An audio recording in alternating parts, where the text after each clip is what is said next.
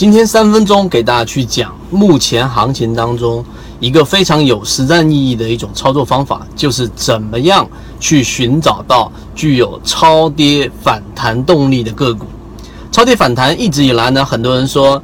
真正的去做趋势才能挣钱，我没见过谁去做抄底能够挣钱的，尤其在零八年、零七年这段时间。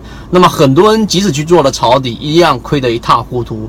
但是我们现在所说的环境，一定是要在大盘可以操作的 B 点区，现在符合。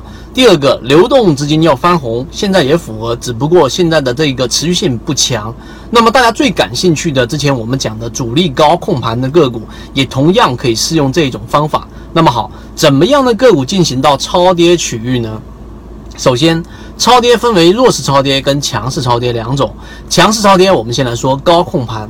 之前我们花过一个篇幅给大家详细去讲过高控盘，是把大家的这一种原来对于控盘个股的这种想法完全给颠覆掉了。为什么？我们提的第一个问题是你认为上涨的个股更容易拿到筹码，还是下跌的个股庄家更容易拿到筹码呢？想想这个问题，很多人会以为下跌的过程当中，庄家是最容易拿筹码的，因为成本低呀。但是这是我们所说的这一种理想状态之下的事与愿符的状态。我们要研究的是事与愿违的状态。实际上，庄家也想下跌的时候去拿筹码，但是你是散户，你被套的时候，百分之十还可以割肉。百分之二十呢？百分之三十呢？你基本上是会选择不动的。于是，在这种位置是很难拿筹码的。庄家在二十块钱往下打的过程当中很难拿筹码。但是如果说他通过在十七、十八块钱往上拉升的过程当中，你的亏损减少了，会出来一部分散户。那么，当你的个股涨过一波之后，回到你成本的时候，前期被套了一年的散户就会把筹码交出来，最终实现高控盘。所以今天我们讲的强庄的超跌反弹呢，也就是当它形成高控盘之后，我们在八月初在讲水井坊，就是高控盘的强庄股。那么这个强庄股呢，它往上涨了一波之后开始回调。那么高控盘的个个股呢，它庄家已经拿了大部分的筹码，并且筹码的成本比较高。这种情况之下呢，庄家会选择往下砸吗？庄家会选择这一个在盘整的过程当中连续盘你两个月吗？都不会。为什么？因为在这种位置之下，庄家有它的资金成本，那控盘的目的是为了拉升，因此他会伺机等待我们所说的这一种板块切换到了白酒酿酒行业之后，它就会展开一波拉升。所以呢，我们要去寻找强势超跌的过程当中呢，你第一个条件一定是要高控盘的个股，第二个它一定没有干嘛呢？创出新高之后拉出百分之五十甚至翻番的这种利润，水井坊同样是没有达到的。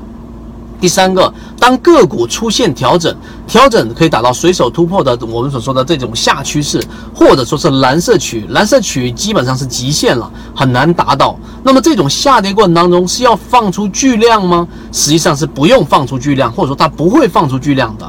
这个情况之下往下打，它只会放出微微的这种成交量，相比前一个交易日可能是一倍，或者是零点七倍左右，或者说在两倍以内的情况之下，这种情况之下出来的筹。码或者说炸出来的筹码，大部分都是散户的。那么在这种位置，你只要寻找到三十分钟级别或者六十分钟级别，找到一个支撑，我们就可以作为一个介入。因为控盘的个股，它跌多少都会给你涨回去，并且是在短时间内的。